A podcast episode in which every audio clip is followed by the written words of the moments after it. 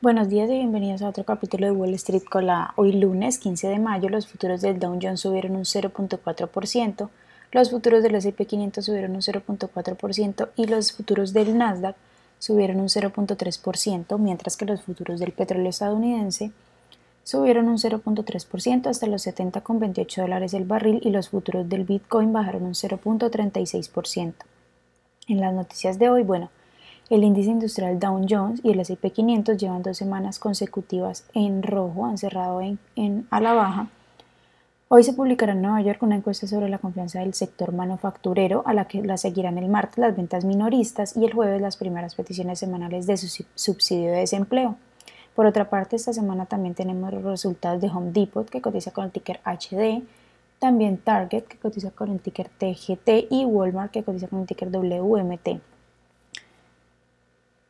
Por otra parte, eh, Oneok, la compañía que cotiza con el ticker OKE, ha acordado adquirir Magellan Mainstream Partners, que cotiza con el ticker MMP, en una operación en efectivo y de acciones por un valor de 18.8 mil millones de dólares y que dará lugar a una empresa combinada con un valor empresarial total de 60 mil millones de dólares.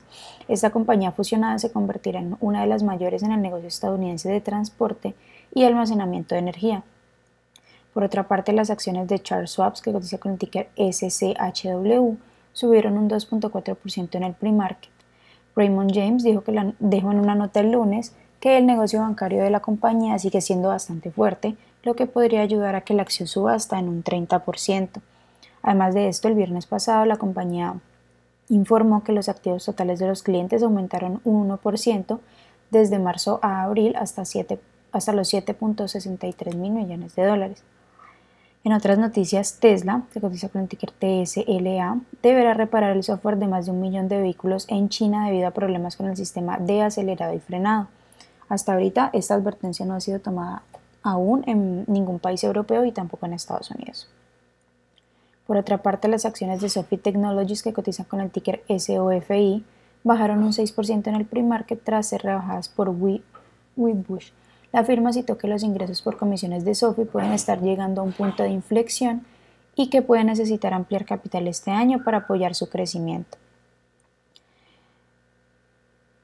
Vice Media, que cotiza con el ticker VICEM, se ha acogido al capítulo 11 de la ley de quiebras y ha declarado activos y pasivos por, por un valor de entre 500 millones y 1.000 millones de dólares.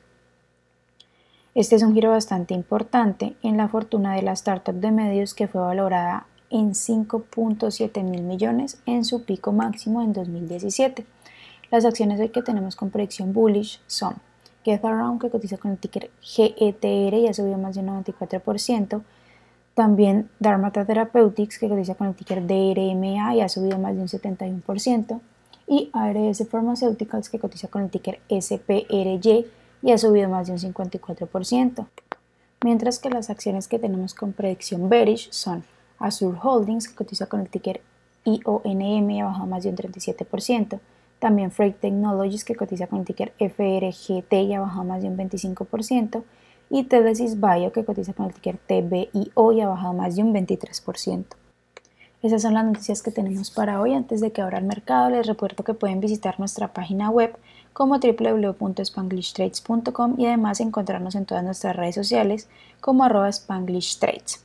Gracias por escucharnos y acompañarnos como siempre. Los esperamos de nuevo mañana en otro capítulo de Wall Street Colada.